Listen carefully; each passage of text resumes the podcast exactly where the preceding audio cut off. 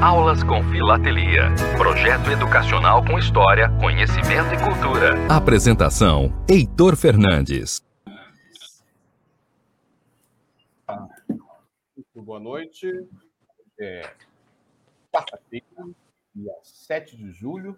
Estamos começando mais um programa Aulas com Filatelia, pelo Web Rádio Censura Livre. E hoje vamos comentar sobre um tema muito importante do ponto de vista histórico nosso país, especificamente para São Paulo, né? porque no dia 9, depois de amanhã, é uma data muito importante onde é lembrada a Revolução Constitucionalista de 32, também conhecida como Revolução de 32, Guerra Paulista, mas quem vai melhor explicar para nós aqui são nossos dois convidados, Reinaldo Estevam de Macedo e Eric. Eric deixa eu pegar minha cola aqui, Eric. Eric Lucien Apolinário, que é historiador. Ambos estão desenvolvendo um trabalho muito belíssimo, estão escrevendo livro. Mas vou apresentar rapidamente o Reinaldo. Reinaldo Estevam já é nosso conhecido aqui. Reinaldo é natural de Campinas, graduado em Engenharia Sanitária pela PUC de Campinas, desde 1983. Foi cofundador, em outubro de 88, do Centro Temático de Campinas, CTC, presidente do CTC de 2010 a 2013, foi presidente também da FEBRAF, da Federação Brasileira de Filateria, do ano de 2013 a 2017, é vice-presidente da FIP, da Federação Internacional de Filatelia, até o ano 2022, né, Reinaldo? Da, Isso aí. Está aí nessa tarefa. Consultor de exposições filatéricas, Buenos Aires 2019, 2022 novamente vai ser consultor, no IBRA também 2023, secretário-geral de exposições pelo Brasil, Brasiliana, 2013, Brasília 2017, Abrapex 2015, 2017, 2019, e também é jurado pela FIP, né, para a filateria temática e inteiros postais. E junto com o Eric, ele está escrevendo um livro, que vai dar um spoiler para nós daqui a pouco aqui, desse livro muito importante, que fala do Correio Militar e Revolução de 32. Né? O Eric, Eric Lucien Apolinário, historiador, atua há quase 10 anos no Museu Histórico de Itapira, São Paulo. Tem muita experiência e capacitação na área de conservação, digitalização de papéis, manuscritos, negativos em vidro e acervos fotográficos. É pesquisador, escritor, autor de um livro, já O Inverno Escarlate, Vida e Obra, Vida e Morte nas Trincheiras do Fronte Leste, onde ele fala sobre os terríveis acontecimentos né, de 32 naquela região. Atualmente, ele trabalha em duas novas publicações: O Crime da Penha, onde relata o assassinato de um delegado abolicionista em 11 de fevereiro de 1888, e o Correio Militar, que é o projeto que, em parceria com Reinaldo, ele desenvolve e tem uma previsão de lançamento ano que vem, em 9 de julho, quando se comemora, então, 90 anos da Revolução Constitucionalista, o livro tão esperado por todos nós. Né? Então, os nossos dois convidados vão nos dar uma aulas com filatelia sobre o tema de Revolução Constitucionalista de 32. Inicialmente, nós vamos ouvir é, a apresentação do Eric e, em seguida, na sequência, Reinaldo. Muito boa noite aos dois, muito obrigado pela participação de vocês. Sejam sempre muito bem-vindos. Boa noite, Heitor. Obrigado pela, pela oportunidade. Boa noite, Eric muito obrigado. Pelo... Obrigado, obrigado pela oportunidade. É um prazer falar com todos vocês, quem está assistindo agora, quem vai assistir posteriormente. Eu preciso só dar uma breve introdução do que foi essa guerra civil, né? Revolução Constitucionalista de 32, tão conhecida no estado de São Paulo e tão desconhecida é, pelo resto do Brasil, né? É, uma, uma guerra que, dentro do estado de São Paulo, se tornou uma tradição, uma tradição, às vezes, levada para outros caminhos. Infelizmente, hoje, eu, eu digo que a Revolução de 32, essa guerra civil, ela uh, não é tão bem interpretada, tanto pelas pessoas que, que, que, pesquisam, que são entusiastas, quanto pelo público, né? A gente volta lá para 1930, quando uh, Getúlio Vargas toma o poder, né, através da também chamada Revolução de 1930, uh, prometendo eleições, prometendo é, vários direitos civis que acontecem que, que não acontecem. A partir de 31 e comecinho de 32, São Paulo começa a se manifestar de uma maneira muito é, forte. É, Getúlio Vargas tinha colocado uh, um interventor né, no governo, um governador que não era paulista, isso desagradou muito a população de São Paulo, principalmente a área política. E aí, em maio de 32, tem uma grande manifestação é, na região central de São Paulo, próximo da, da Praça do Patriarca ali, é, onde os paulistas tentam invadir um prédio é, que estava cheio de tenentes e pessoas ligadas ao Getúlio Vargas, a seu partido. Né? Nessa tentativa de invasão, é, os caras fuzilam várias pessoas, várias pessoas são feridas e imediatamente três acabam morrendo, o outro morre é, logo depois. É, e eles acabam se tornando os primeiros mártires do que seria essa guerra. Né? Martins, Miragaia, Drauzio e Camargo. Suas iniciais se transformam na sigla de uma sociedade secreta, é, que não é tão secreta assim. Essa é a Batatinha, que está fazendo uma participação nesse vídeo. E a partir disso, o MMDC, então, se torna o grande responsável é, pelo que viria a acontecer nos próximos meses. Ok? São Paulo se revolta, então, contra Getúlio Vargas, que era considerado um ditador, é, focando aí em uma nova Constituição. Por isso, Revolução Constitucionalista. Quando a gente pensa na história, é, a gente é, sabe que uma revolução é um grande acontecimento. A gente pensa na Revolução Francesa, né? uma quebra no, de paradigmas, uma quebra de tudo que está acontecendo, do status quo. Né? Isso não acontece em 32. 32 é basicamente uma guerra civil. Não é uma guerra de São Paulo contra Minas Gerais. São Paulo não queria se separar do Brasil. É claro que dentro de, desse grupo gigantesco de pessoas, a gente tinha algumas pessoas que sim queriam se separar do Brasil, né? Mas é, esse não era o grande ideal desse movimento constitucionalista, que visava chegar até Rio de Janeiro, tirar o Vargas do poder é, e aí conseguir uma nova Constituição, eleições diretas e tudo mais.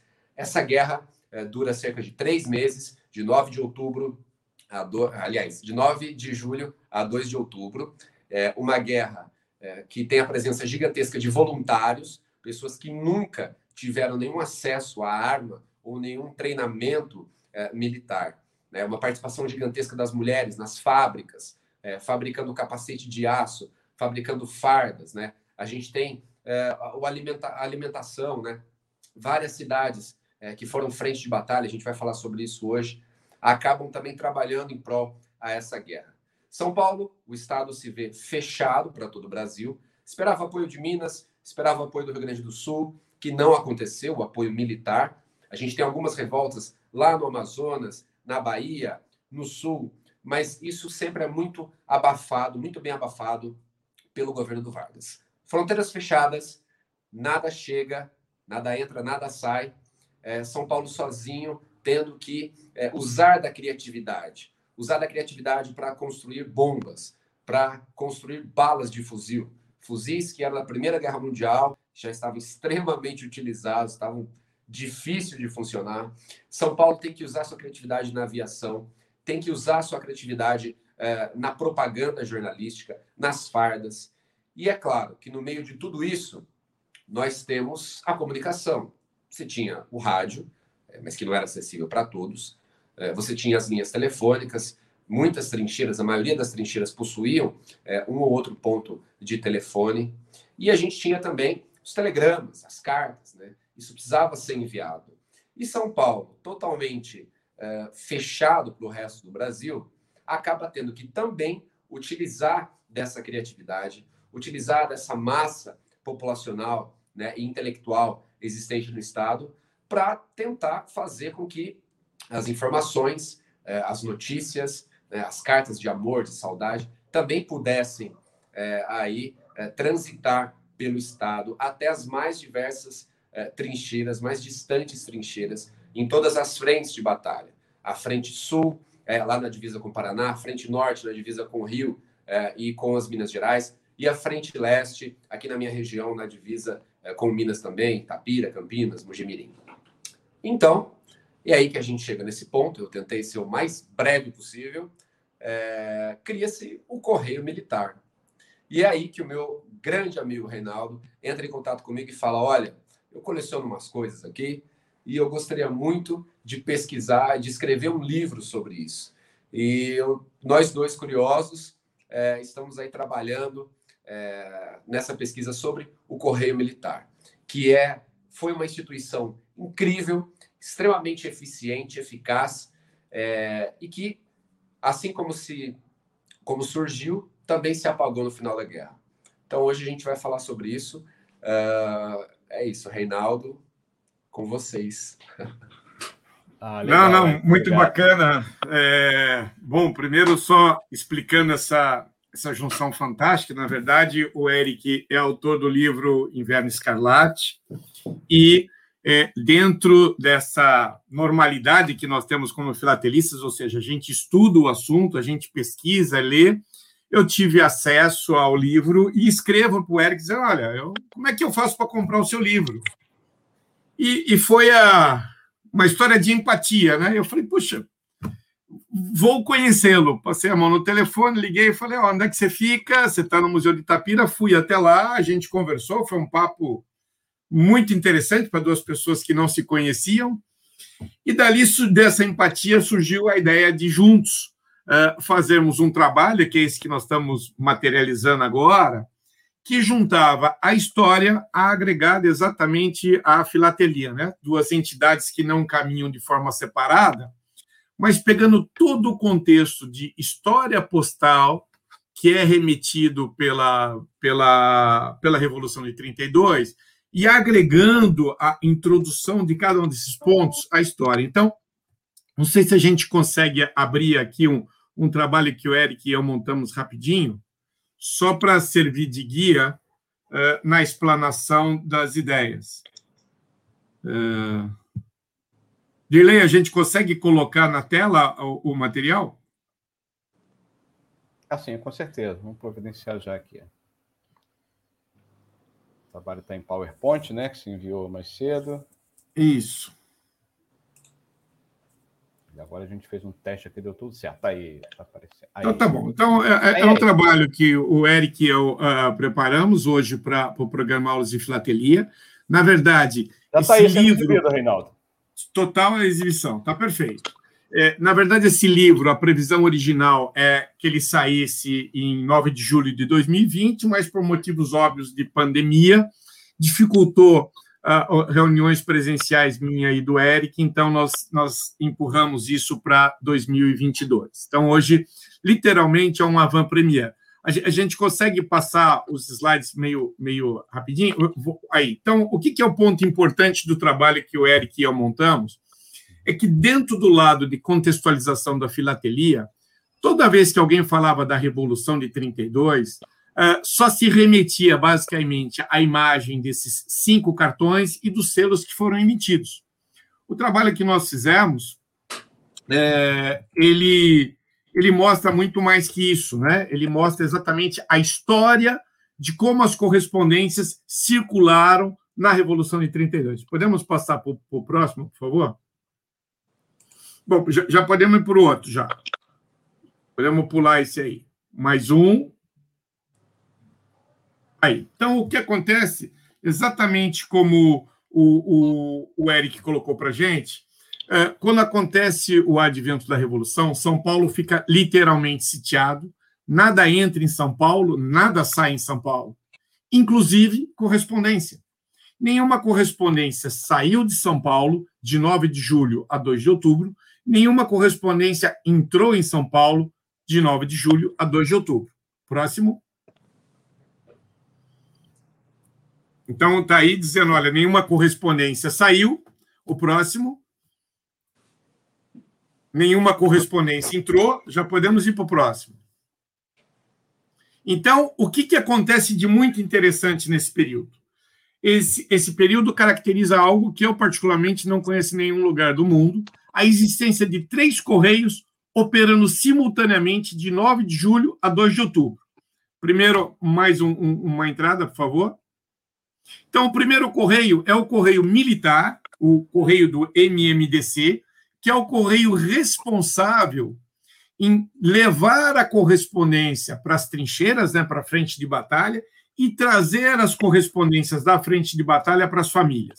O segundo correio, próximo, exatamente o Correio Civil de São Paulo, porque a correspondência continuou uh, sendo enviada e recebida dentro do estado de São Paulo, então o correio dentro de São Paulo não parou, e o próximo, o correio da federação, porque todos os outros estados brasileiros continuaram trocando correspondência. Evidente que a correspondência que trocou-se nos outros estados, que não o estado de São Paulo, ela não era aberta em correio militar nem correio civil, mas ela sofria processos de censura, evidentemente para evitar que possivelmente alguma informação privilegiada de posicionamento de tropas ou de alguma estratégia da federação pudesse é, entrar em mãos inimigas. Então, ela passa por processos de censura militar, mas não existe um correio militar para isso. Então, você tem de 9 de julho a 2 de outubro o funcionamento de três correios, e é essa história que a gente discorre ao longo dos próximos slides. Se quiser ir passando agora meio rapidinho cada um para a gente correr dentro dos 15 minutos, vamos lá. Então, o primeiro ponto que a gente tem é o correio do soldado, ou seja, a correspondência mandada do soldado para a família ou da família para o soldado. Próximo. O que, que é importante? É, quando a gente fala sempre no correio militar, o ponto básico que a gente tem é a isenção da tarifa. Né? O correio militar, o MMDC, permitia que o soldado ou a família mandassem correspondências sem nenhum tipo de pagamento. Ou seja, se a correspondência fosse da família para a frente de batalha ou da frente de batalha para a família, não existia o pagamento de correspondência. Mas isso só passou a vigorar a partir do dia 5 de agosto de 32, ou seja, no início é, da, da Revolução, a correspondência era paga. Então, esse é um dos envelopes mais antigos que a gente conhece da Revolução, é uma correspondência que está sendo mandada para uma frente de batalha, tá? para o terceiro batalhão de voluntários civis, e a correspondência pagou o porte de 200 réis, que era o porte de correspondência da época. Próximo. Aí, aí já é, a, a carta já está isenta, tá isenta, então nesse período que nós já estamos no final de julho ainda não está regulamentado, mas já existia uma prática que a correspondência para os militares ou para as frentes de batalha já estariam isentas de pagamento. Então, não está oficializado, mas já existia a prática. Próximo. Aí nós temos o decreto, que efetivamente definiu não pagamento a partir do 3 de agosto, e aí nós temos uma carta simbolizando que toda a carta que saiu via correio militar, ou seja, da batalha para a família ou para algum outro ponto, como aqui para a redação de Estadão, ou que foi para uh, o campo de batalha, era isento de pagamento. Então, a partir daqui, as cartas vão passar a sofrer um processo de censura. Então, esse visto que a gente tem significa que ela foi analisada por alguém. Se a gente analisar no topo da carta, existe ali um, um, um papel, uh, tipo craft, que foi ali usado para lacrar a correspondência que foi aberta na parte superior. Vamos no próximo. E aí começa efetivamente a nossa história, aonde esses cartões são os que registram o trânsito é, gratuito, não pela isenção dada pelo cartão, como algumas pessoas consideram. A isenção é dada pelos carimbos que são utilizados sobre os cartões, que são de frentes de batalha, esses carimbos sim isentam o porte é, da correspondência. Então, nós temos a sede central do movimento está em São Paulo, então São Paulo faz toda a coordenação, e como o Eric colocou, basicamente nós vamos ter é, quatro linhas é, trabalhando com carimbos próprios de cada um dos municípios, que é a, a frente do litoral, basicamente onde está Santos, a frente sul, a frente norte e a frente leste. A frente de Mato Grosso é uma frente que pouco histórica, então a gente não vai passar por ela aqui. Próximo. Então, aqui está a frente norte. Então, nós temos um mapa de São Paulo para contextualizar que, em que pese se chamar Frente Norte, ela basicamente está ligando São Paulo a Vale do Paraíba, né? Então, nós estamos aqui. Você encontra carimbos de Mogi, Jacareí, São José dos Campos, Caçapava, Taubaté, Pindamonhangaba, Guaratinguetá, Lorena, Piquete, Cachoeira Paulista, a famosa Cachoeira Paulista de Rafael, eh, Silveira, Cruzeiro e Queluz. Então, esse é o eixo que nós caracterizamos como Frente Norte. Próximo. E aqui estão alguns carimbos típicos uh, que caracterizavam a isenção de porte. À esquerda, nós temos um carimbo de 8.2, a isenção de porte é dada pelo carimbo oval Voluntários de Piratininga. O batalhão de Piratininga atuou na frente norte, né, passando pelas cidades de Queluz, Lavrinhas, até chegar em Cachoeira Paulista. E à direita, nós temos um carimbo do Correio Militar de São Paulo na cor azul, um carimbo militar de Cachoeira Paulista, MMDC Cachoeira na cor é, lilás, e essa carta foi enviada em 22 de agosto de 32, e esse carimbo se chama, dentro do, do contexto filatélico, Paladino, porque foi exatamente a pessoa da SPP, Sociedade Filatélica Paulista, que esteve a cargo da produção dos selos, e depois a ele foi pedido também que se confeccionasse carimbos que caracterizasse cada uma das eh, dos correios militares em cada uma das cidades. Podemos ir para o próximo. Aí são outras cidades, aí no caso o Correio Militar de Taubaté, Lorena. Vamos para o próximo para a gente ficar dentro do tempo. Aí a Frente Sul, São Paulo, ligando Itapetininga, Varé, Bernardino de Campos, é, Presidente Prudente. O que é importante nesse trabalho que nós montamos, veja como nós dissemos, né? Que nada entrada, nada entrava, nada saía. Então, na medida em que você começa a revolução, todas as cidades do Estado pertencem dentro do pacote constitucionalista eh, do Estado. Na medida que a federação começou a invadir São Paulo, à medida que as cidades caíam, a marca postal da cidade automaticamente mudava. Então, você consegue começar a traçar uh, as datas em que possivelmente essas cidades foram recuperadas à medida que você começa a analisar o tipo de marca postal que cada uma das correspondências tinha. Então, a primeira, a primeira parte que foi recuperada pela, pela federação, e aí o Eric pode descrever com mais detalhes, é exatamente o Sul, por uma contingência que ocorreu muito interessante. O Sul recebeu as, os rifles né, da época, só que o armamento que chegou era a, munição que chegou era incompatível com o armamento, então eles não tinham efetivamente como se defender e foram facilmente recuperados. Vamos para o próximo. Aí são exemplos, né? Carimbos de Itapetininga, ou a grafia Setor Sul via Itapetininga, então sempre caracterizando a região através dessa, dessa marca postal. Próximo. Mesma coisa aqui, Avaré. É, aqui, carta que passou por é, Botucatu. Podemos ir para o próximo. Litoral. Litoral, basicamente, vai caracterizar a armada que a federação dispôs de forma a bloquear o Porto de Santos para que não se chega, para que não recebêssemos nenhum armamento. Então podemos ir para o próximo. Aí nós temos dois carimbos distintos. O da esquerda apresenta exatamente a indicação Correio Militar MMDC Santos com o antigo, o antigo endereço que existia do MDMDC lá, que é na, na rua Martim Afonso, número 9. E à direita, um, um envelope no qual nós temos o tradicional carimbo Paladino, Correio Militar, MMDC e o nome da cidade, no caso aqui Santos. Próximo. A frente leste, acho que é a frente mais extensa, né? Passando aí por Bragança Paulista, Campinas, Mojimirim, eh, São João da Boa Vista, Casa Branca, Ribeirão Preto, eh, chegando até Barretos, depois São José do Rio Preto, Catanduva e Araraquara. Próximo.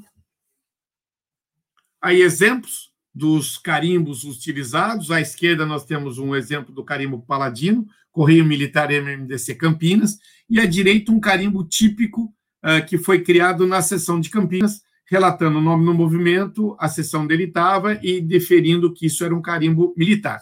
Como vocês podem observar aqui, só para ficar claro, é, não existe um padrão do envelope ou do cartão que caracteriza a isenção. A isenção é dada literalmente pela carimbação que o material recebe indicando que ele está transitando ou para frente de guerra ou voltando da frente da batalha.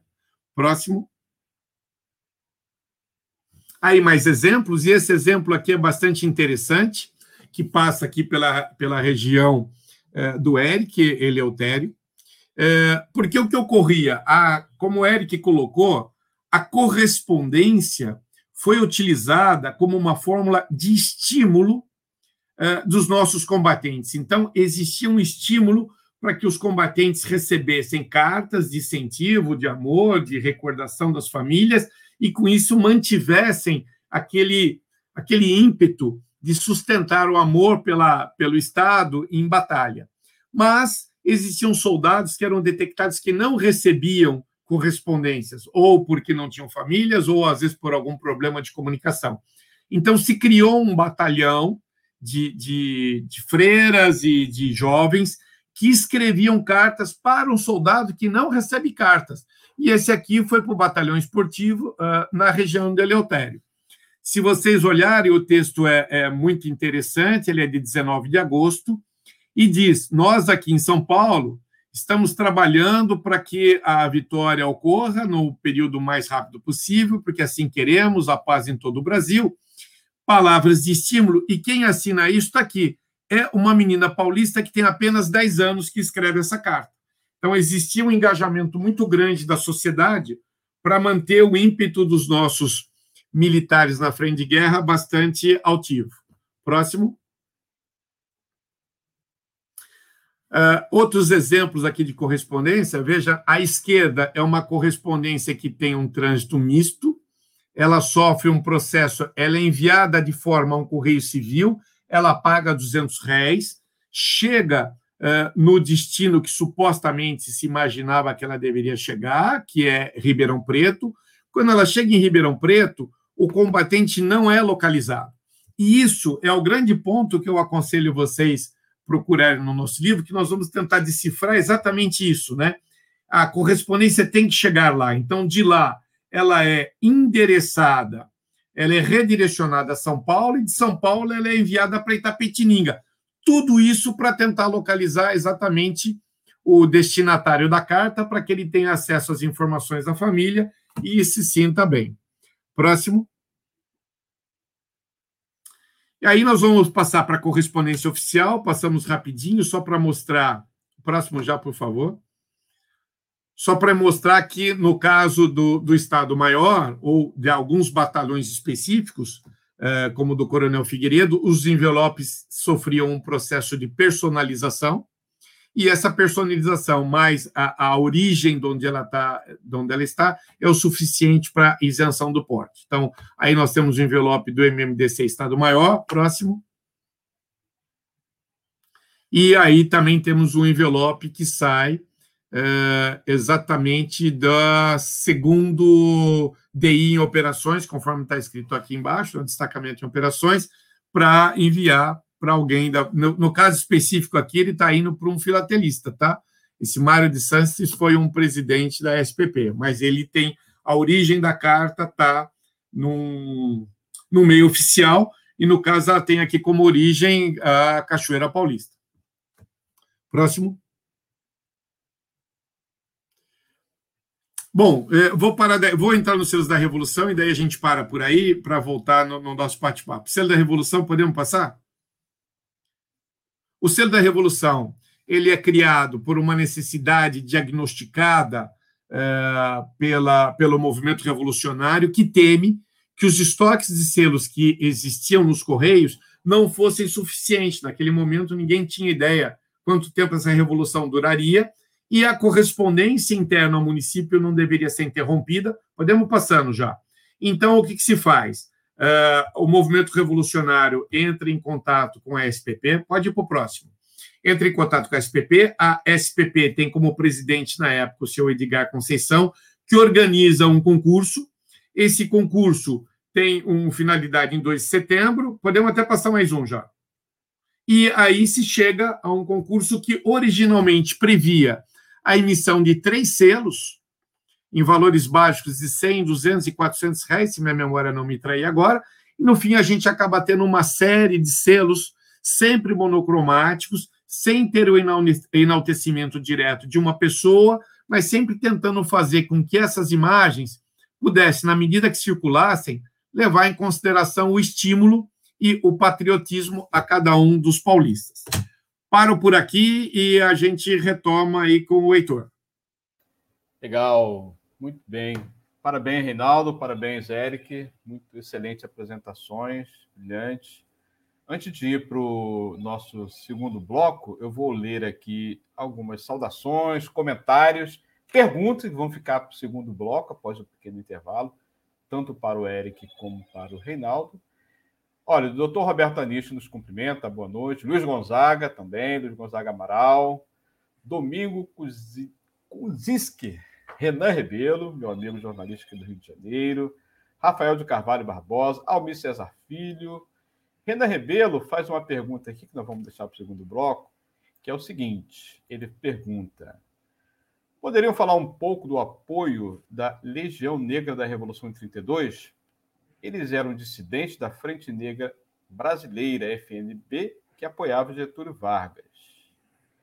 E o Almir César Filho faz perguntando aos convidados o quanto a Revolução Paulista de 24 se conecta com a Revolução Constitucionalista de 32. Os selos e o correio da época e os selos das efemérides posteriores demonstram isso? É uma, mais uma pergunta. O Roberto Anis está falando aqui que a imagem está desfocada, talvez seja da recepção dele. É, eu estou com as minhas imagens aqui tão perfeitas. Eu já é, tinha visto o, o, post dele, mas não detectei. É, não sei, Eric, Heitor. Para mim, elas estão perfeitas. problema da conexão dele.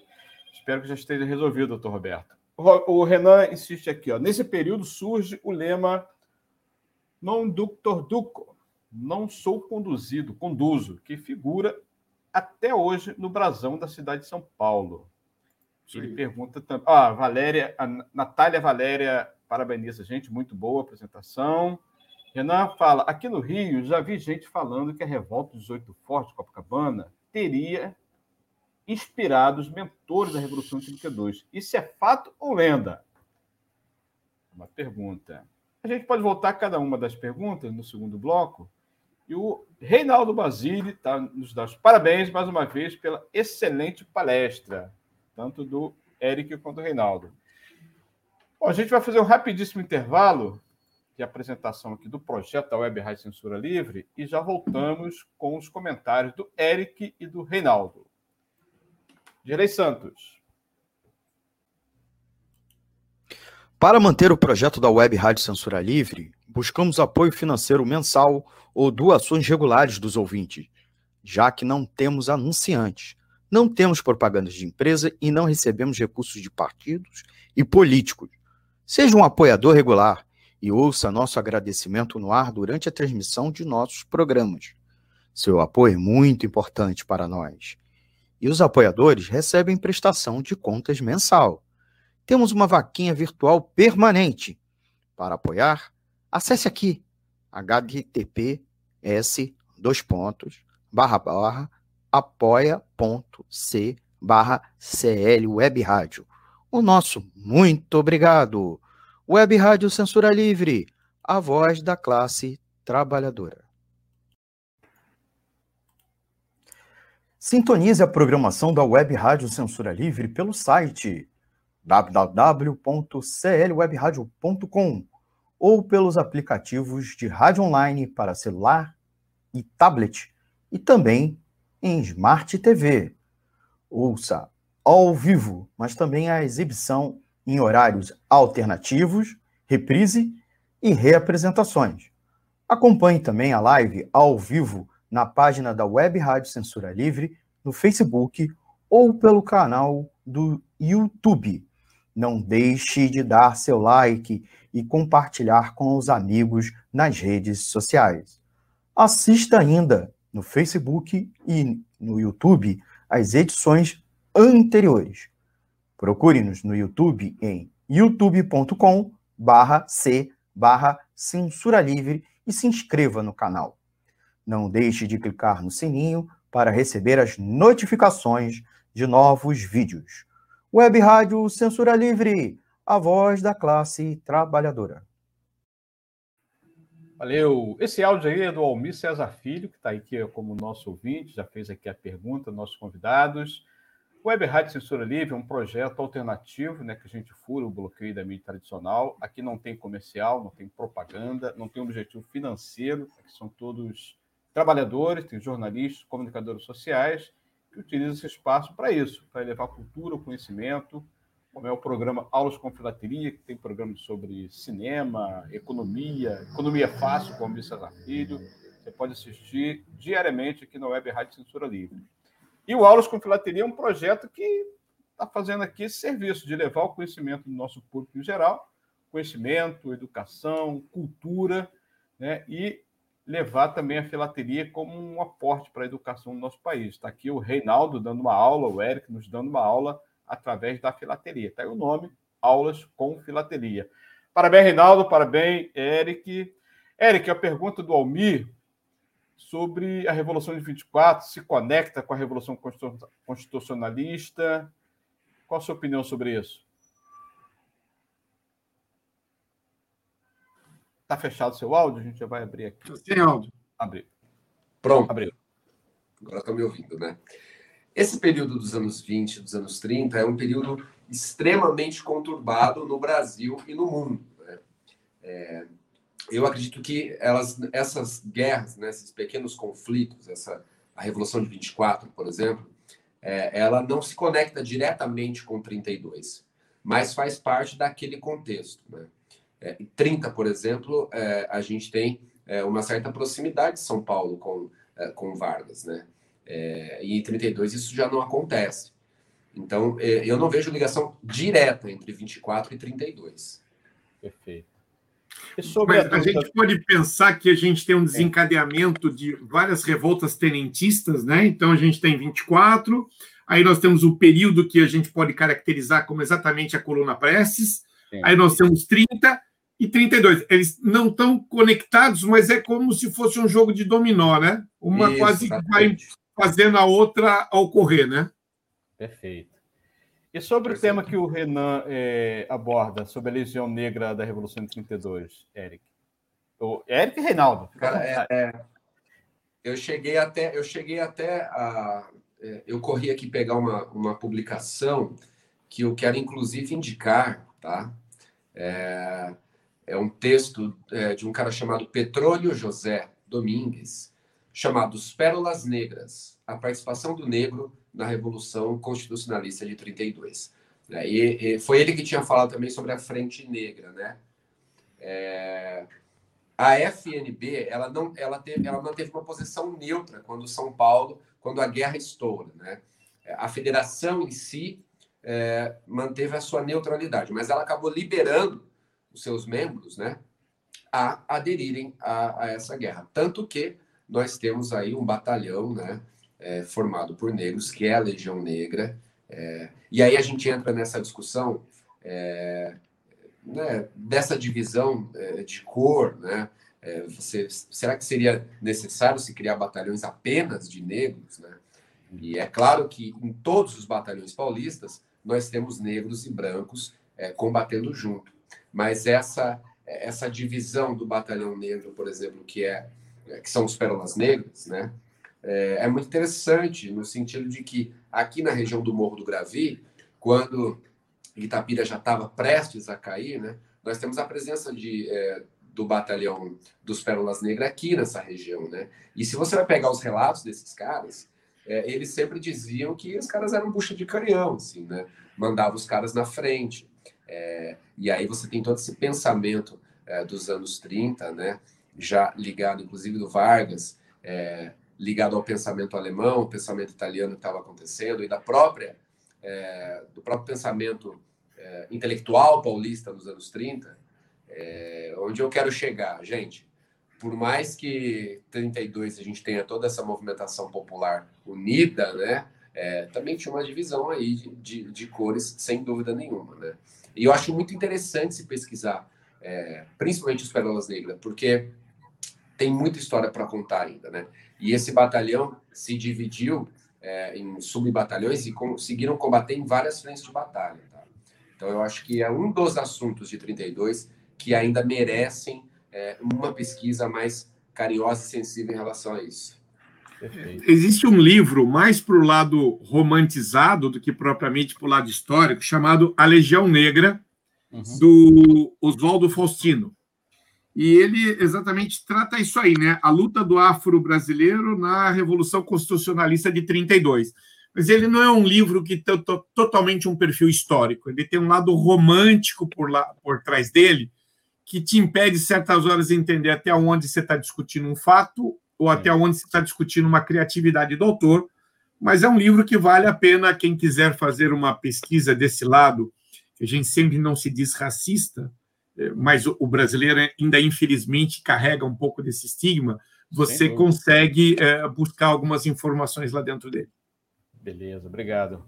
É, Renan pergunta, é, é, tanto o Eric quanto o Reinaldo, sobre o tema é, do 18 Forte, se houve inspiração né, sobre essa a revolta do 18 Forte, sobre a Revolução de 32. Que vocês opinam? Bom, eu vou dar uma opinião, tá, gente? Uma claro. opinião.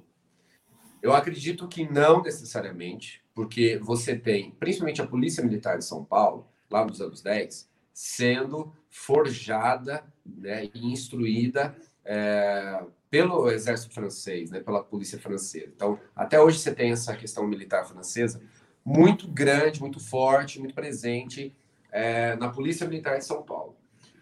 E aí você pega uma curiosidade de que o 9 de julho, na verdade, era para ser 14 de julho. Né? Uma, referência, uma referência clara à queda da Bastilha, à Revolução Francesa. Aí você pega o hino máximo e principal de 32, que é Paris Belfort, uma música francesa que também remete à, Revolução Francesa. Então, eu acredito que não. É, eu, eu, tenho a mesma opinião, né? Se nós já estamos até desvinculando, de uma certa forma, a, a revolta tenentista de 24, uhum. o 18 é uma revolta muito pequena, basicamente, se a gente for olhar, uma, uma, uma revolta de 24 horas, né? ela é uma manifestação bastante expressiva, mas eu acho que ela é concentrada e com tema exclusivo dentro de um relacionamento que estava dos tenentes no Rio de Janeiro. Perfeito. É, o Renan volta aqui ao tema da, da questão negra, ele até faz indicação de um livro, Nem Tudo Era Italiano, São Paulo e Pobreza, 1890 1915. Salete Maria nos dá os parabéns pela iniciativa, parabéns ao Reinaldo, parabéns ao Eric. É, e sobre o lema é, do brasão, Eric, que origina esse, esse lema, não do do Eric Reinaldo. É, eu, eu, se, se, a gente puder pegar aquela apresentação e voltar no primeiro cartão que abre a apresentação, eu imagino que nós já colocamos lá o lema. Ele está ah. intrínseco dentro da Revolução de 32. Uhum. Vê, vê se eu não estou equivocado, se é possível pegar a primeira imagem primeira do. do... A primeira, o primeiro slide que tem o nome do Eric e o meu. Primeiro slide. É um cartão amarelo. Uhum. Do MMDC? Isso. Perfeito. Pode resgatar? Delay aí. aí. Ah, show. Tá. Isso é, não, não tem expresso. Ah, se você olhar, ela de uma certa maneira está na parte de baixo do cartão. Uhum. Não, não com os mesmos dizeres, mas aqui do lado direito, depois embaixo da, da, da estátua da, da Marte, que sustenta a bandeira de São Paulo, está aqui, non ducor nuco. Uhum. Essa é uma das imagens mais icônicas que a gente tem da Revolução de 32, por isso que nós pusemos esse cartão abrindo a apresentação. Perfeito. Bom, e, seria legal, o, o, Heitor, desculpa, é possível colocar o último slide da apresentação, que tem a bandeira de São Paulo? Último. Eu queria relatar um, um, fato bastante curioso. Pode, se for possível, abrir direto, até mais fácil.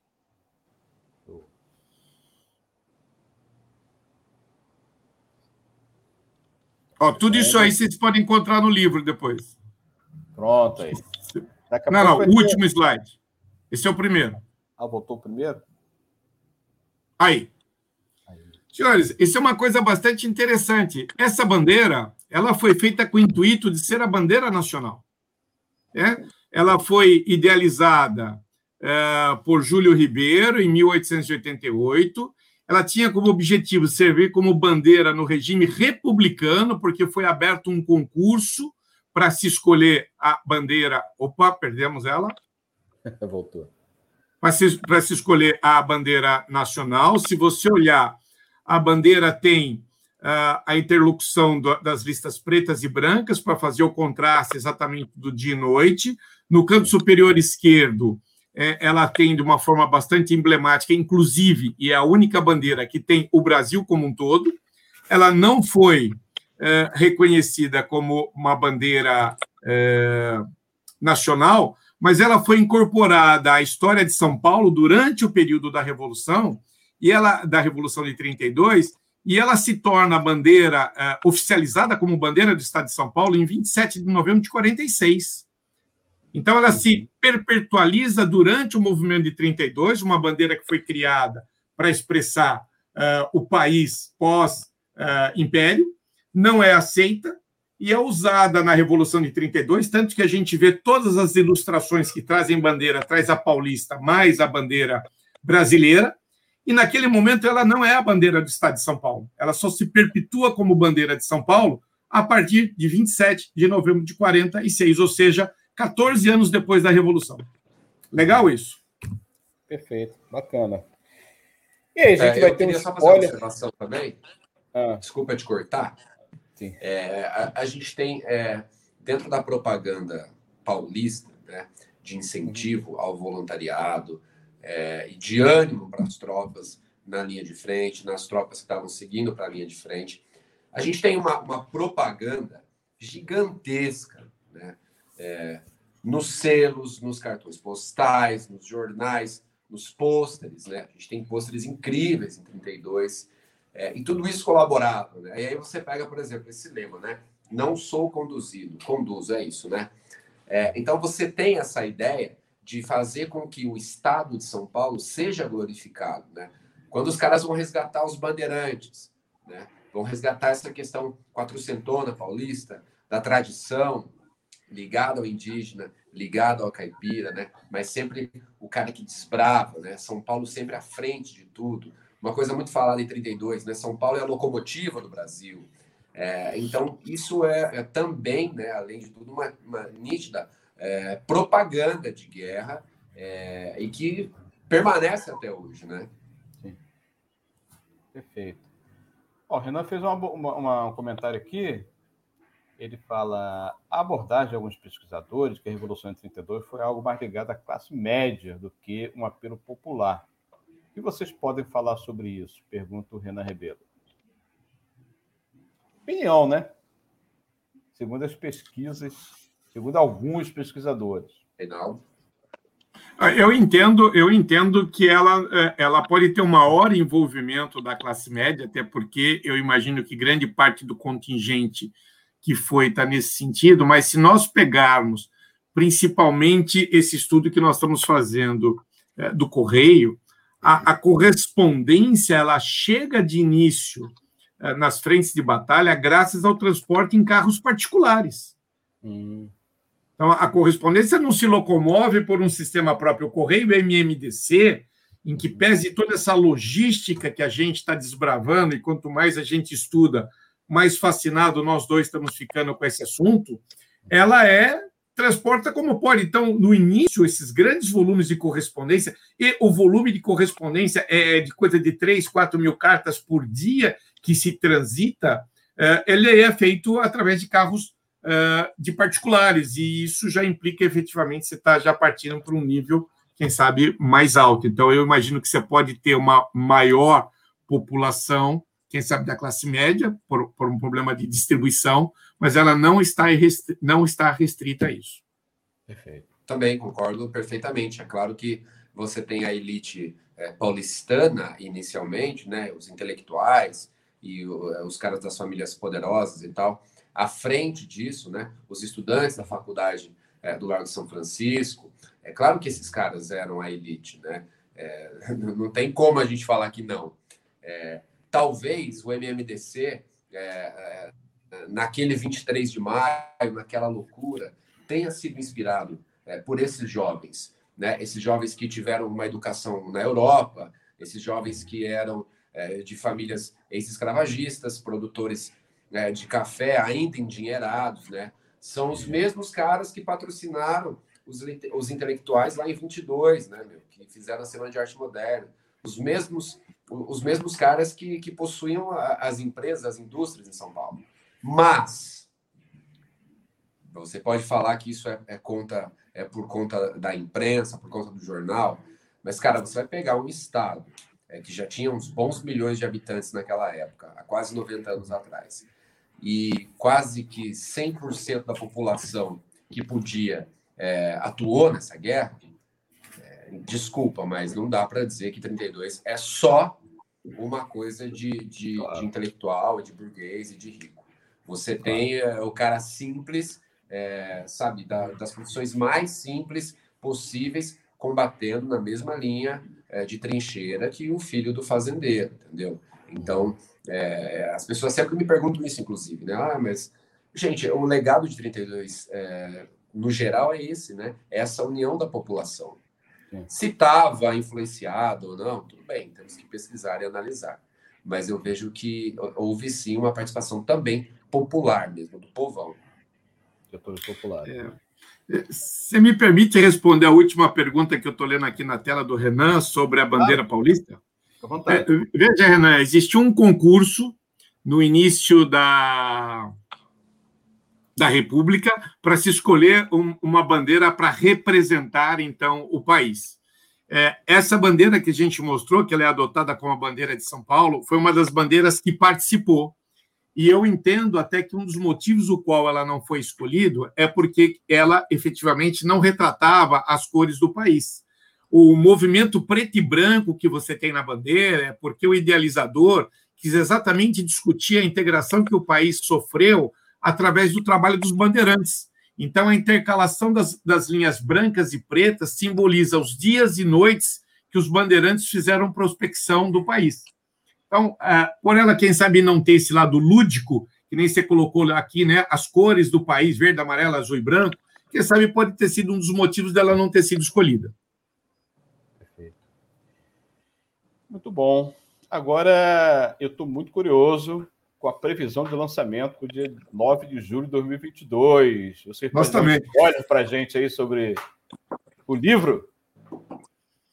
É, vamos lá. Olha, eu, eu diria que é um trabalho bastante inédito na área de tudo aquilo que já se narrou da Revolução de 32, porque o que o Eric e eu estamos tentando fazer é exatamente discutir como os batalhões se locomoveram, discutir a dificuldade que existia naquela época, porque hoje é fácil, né? Se eu mando alguma coisa para alguém, eh, via computador, eu consigo descobrir onde é que essa pessoa está.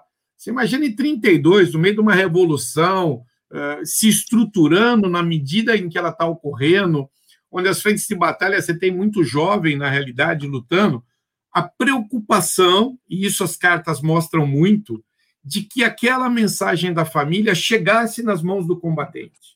Da preocupação do que o combatente que não estava recebendo uma carta recebesse uma carta com palavras de estímulo. Da preocupação de marcas postais que registrassem por onde essa correspondência está transitando. E, ao mesmo tempo, nós vamos mostrar o contorno do que existiu da correspondência que chegou para São Paulo e que não pode chegar. Então, no período de 30, de 30 a 37, nós temos um serviço alemão muito conhecido todo mundo, que era o Graf Zeppelin. O Zeppelin trazia cartas da Europa para o Brasil, fazendo uma parada em Recife, onde as cartas desembarcavam e dali eram distribuídas pelo Sindicato Condor ao longo de todo o Brasil por uma linha costeira. As cartas que chegaram para São Paulo ficam paradas em Recife até acabar a Revolução. Então, de, depende do voo do Zeppelin que você pega, o quinto, o sexto, o sétimo voo de 32 estão no período da Revolução, tem carta que fica parada 80 dias em Recife para ser distribuída. Então, esse lado todo nós vamos tentar relatar, e aí o Eric está dando toda a contextualização histórica, trazendo, conseguiu uma série de fotos que, que retratam como era o Correio MMDC, tem o Rafael Barbosa de Cachoeira Paulista, que também já nos mandou algumas fotos que vão ser utilizadas. Então, nós estamos fazendo um grande compêndio para poder ilustrar isso, juntando filatelia e aquilo que a gente entende que ela é, cultura. Perfeito. Você eu estou tá, assim, tá extremamente ansioso. É, a cada dia que eu, que eu faço uma pesquisa, é uma coisa que brota, assim, uma informação que surge, que você fala, meu Deus, né? O que está acontecendo? É, mas eu, eu acho fascinante porque a gente, né, nessas quatro mãos aqui, a gente consegue trocar muita informação, né? Eu, que não sou um colecionador, por mais que sempre, sempre fui mais da numismática, assim, né? principalmente cédulas e tal, é, mas selos não, aprendo muito com o Reinaldo, né? É, e, cara, e também aprendo nessa pesquisa agora sobre o correio, né? entendendo como isso funcionou. Como ele falou, né? Os caras, já no início da guerra, é, os caras pegam um carro de madrugada e falam, meu, hoje eu vou para Itapetininga com um monte de mala, né?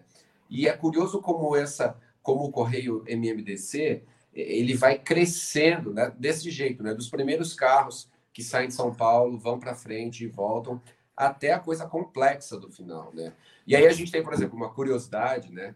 É, que era a sociedade, eu fiz até uma cola aqui para poder citar, a sociedade columbófila do Brasil. Vocês que, que gostam de selo, com certeza sabem o que isso significa. Pombo né? Correio. Então, meu, a gente teve Pombo Correio trabalhando para o Correio Militar MMDC, é. isso vocês vão descobrir só no livro, tá? Aê. Entre outras coisas. Entre outras coisas. Legal. É, outra Eu... coisa bastante legal de comentar, de, é. desculpa agarrar o último minuto, existiu, e a gente vai narrar isso no livro, um manual de instruções do Correio Militar.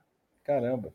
Olha que coisa legal, tudo regulamentado. E é tão interessante e não existia por parte daqueles que estavam combatendo uma noção de quando a guerra iria acabar, que esse fascículo ele é publicado dia 27 de setembro de 32. Legal. A, a Revolução acaba no dia 2 de outubro, ou seja, a, a, aquele entorno trabalhava para ter a melhor qualidade de serviço postal possível. Pô, muito bom, cara. Renato, eu trabalho nos Correios com um sistema de rastreamento de objetos. Às vezes é difícil localizar uma correspondência hoje. Imagina em 30 Olha só, é, a gente já está indo para a fase final aqui do programa. É, a gente gostaria de ouvir as saudações finais de você, mas antes eu gostaria que o Eric também fizesse aí um jabazinho do livro Inverno Escarlate, vídeo e obra Opa! na do Frente Leste. Vamos lá, mostra aí para nós. Aí, aí. Ó, belezinha. Fala aí sobre ele. Faz, Heitor, faz um resumão para gente. Chega até... Tá.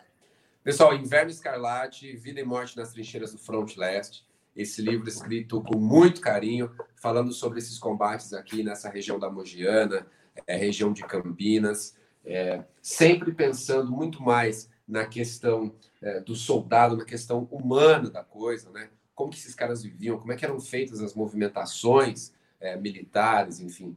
Então é bem legal, acho que vale a pena. Qualquer coisa, me chama aqui nas redes sociais que a gente conversa, tá? Obrigado legal. pela oportunidade mais uma vez aí. Claro. Até a Batatinha está querendo participar.